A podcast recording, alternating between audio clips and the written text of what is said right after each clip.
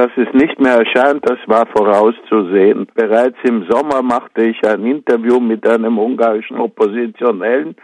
Dieses Interview wurde, wenn ich mich richtig erinnere, im August in Jungle Bird veröffentlicht. Und er hat das vorausgesagt. Er hat nicht über Nebsabachak gesprochen, aber er hat ziemlich deutlich gesagt, dass die Regierungskreise haben Medien gekauft und sie werden das im gegebenen Moment ausnützen. Warum denken Sie, war jetzt gerade der Moment? Gibt es da konkrete Anlässe? Der konkrete Moment war, weil Orban doch eine ziemliche Niederlage erlitten hat, die er natürlich nicht als Niederlage erkennt, aber sie haben für Millionen Euro eine Umfrage angesetzt über die Flüchtlinge, ob sie aufnehmen sollen, wie es Brüssel vorschreibt, oder ob sie das verweigern können. Und nur 40 Prozent bei einer Volksbefragung sind hingegangen. Die allerdings, die Mehrheit hat für Orban, also für die Ablehnung der Flüchtlinge gestimmt. Da er immer im Angriffmodus ist, hat er schon, diese Sache haben sie ja schon seit langer Zeit geplant, hat er sich wahrscheinlich gedacht, jetzt ist die Zeit zuzuschlagen. Wenn es gerade die Nebsaborczak getroffen hat, vielleicht noch kurz zu deren Bedeutung. Warum gerade die? Was war die Bedeutung dieser Zeitung? Na, die Bedeutung ist, dass diese Zeitung noch den meisten Zuspruch hatte. Allerdings ist sie auch, sie hatte einmal 700.000 Leser. Das ist zurückgegangen, aber noch immer die Zeitung, die viele Leute seit Jahrzehnten gelesen haben und vor allem eine Zeitung mit sehr guten Journalisten, die recherchiert haben und auf einige Korruptionsfälle im Dunstkreis der Regierung aufmerksam gemacht haben. Und das ist immer unangenehm. Und wenn es geht, möchten sie sukzessive jedes oppositionelle Medium, das noch einen Zuspruch hat, liquidieren. Die Zeitung gehörte der MediaWorks AG. Der gehören auch mehrere ungarische Regionalzeitungen. Ja. Sind das auch äh, gefährliche Stimmen für die Orban-Regierung oder sind nein, die eher? Nein, das sind, das sind gar keine gefährlichen Stimmen, weil die schreiben das, was die Regierung lesen will oder was die Regierung drin haben will. Und die haben natürlich dadurch, dass sie lokal Zeitungen sind, also in, in den Komitaten erscheinen, haben sie sozusagen äh, Captive Customers, also Leute, die das immer lesen werden, weil da wird dann bekannt gegeben, wer hat jetzt ein Stipendium gewonnen oder wer heiratet, wer stirbt. Also diese Zeitungen, die werden gehen, aber natürlich wird da keine Opposition gegen die Regierung, gegen das Orban-Regime laut werden in diesen Zeitungen. Wird auch nicht laut. Ein anderes Medium, was gerade einen Angriff erlebt hat, war die Internetzeitung, ich sage es jetzt auf Deutsch, 444.hu, deren Akkreditierung ins Parlament ausgesetzt wurde. Ja, das ist auch nichts Neues. Der Präsident des Parlaments herrscht dort wie ein absoluter Herrscher und macht, was er will und wird durch nichts gebremst. Also das kann auch nicht überraschen. Aber es kann auch dieser Internetzeitung passieren, dass, dass sie gekauft wurde.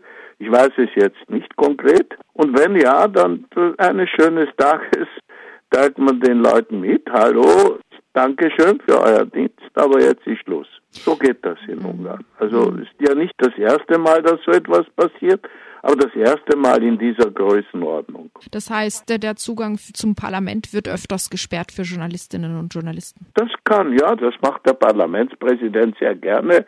Er schließt auch Abgeordnete aus den Verhandlungen aus, wenn sie irgendetwas getan haben, was ihm nicht behagt, zum Beispiel eine Tafel gehoben oder so etwas, da ist er sehr freizügig damit.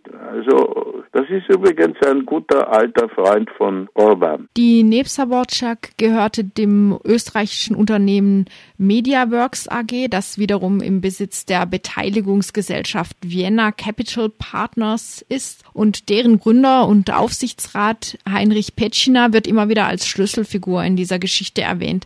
Welche Rolle spielte er Ihrer Einschätzung nach? Die Rolle eines Strohmanns natürlich. Also er bekam auch Anleihen von einer ungarischen Staatsbank. Also es sind alles undurchsichtige Geschäfte im Mafiastaat, im postkommunistischen Mafiastaat.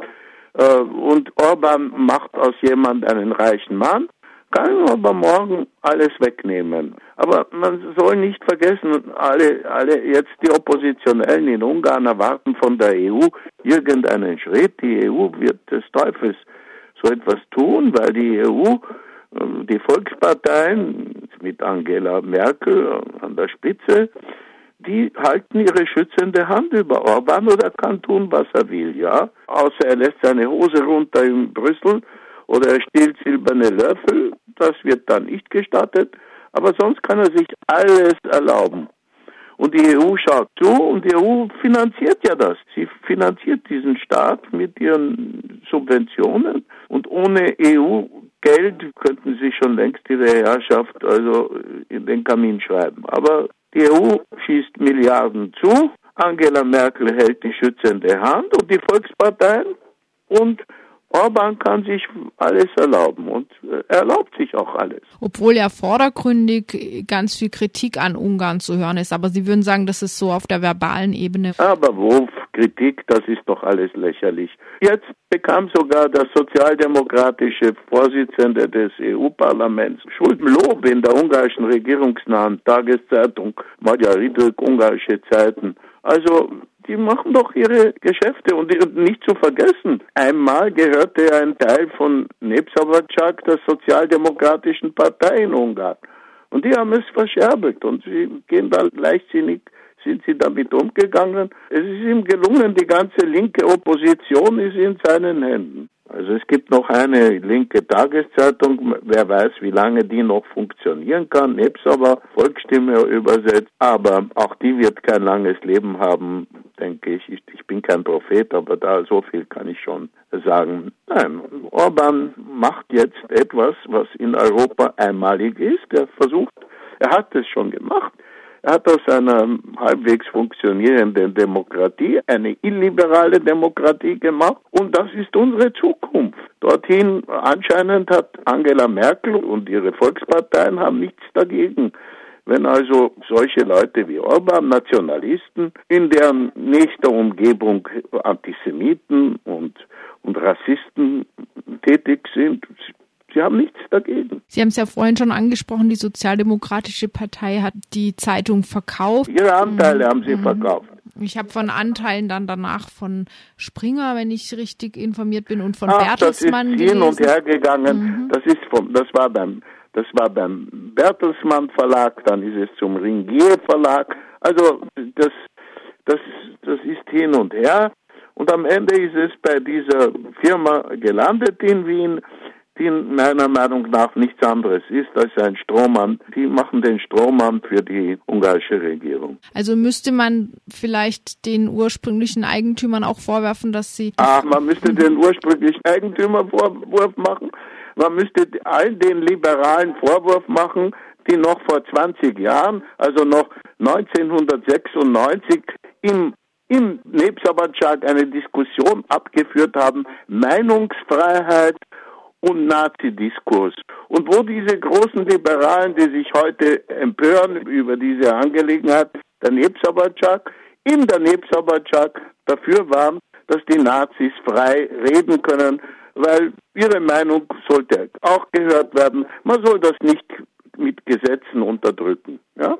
Sie haben jetzt das, was sie so wollten, Freiheit des Nazi-Diskurses, den haben sie voll bekommen in Ungarn. Diese Geschichte ist nicht das, was den Orban kaputt machen wird und es wird auch nicht Angela Merkel und die Volksparteien dazu bringen, zu sagen, nein, pfui, das darfst du nicht machen, wir werden dir die Unterstützung versagen. Nein, die unterstützen weiterhin der österreichische Außenminister, der so sympathische junge äh, Sebastian Kurz, hat sich auch für Orban ausgesprochen. Inwiefern? Naja, er hat Verständnis für den Kurs, dass man keine Flüchtlinge aufnehmen will. Er hat Verständnis geäußert für Orban.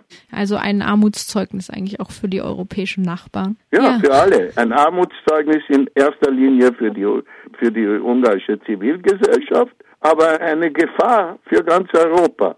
Denn was passiert, und das ist wichtig zu wissen, in Ungarn sind Millionen Leute sind unter dem Existenzminimum, das sowieso sehr niedrig ist. Viele Kinder gehen hungrig ins Bett. Das sind Hunderttausende, die jeden Abend hungrig ins Bett gehen.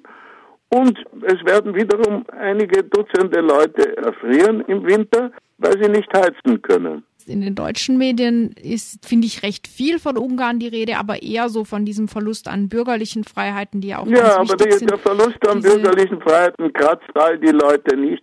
Was sie kratzt und was sie empfinden ist, dass ihre Existenz, sie sind in ihrer Existenz bedroht. Mhm. Das kratzt sie, aber das bringt sie nicht zur politischen Handlung. Die mhm. sind schon zu schwach, die sind schon zu, zu sehr, also das ist eine Taktik von Orban.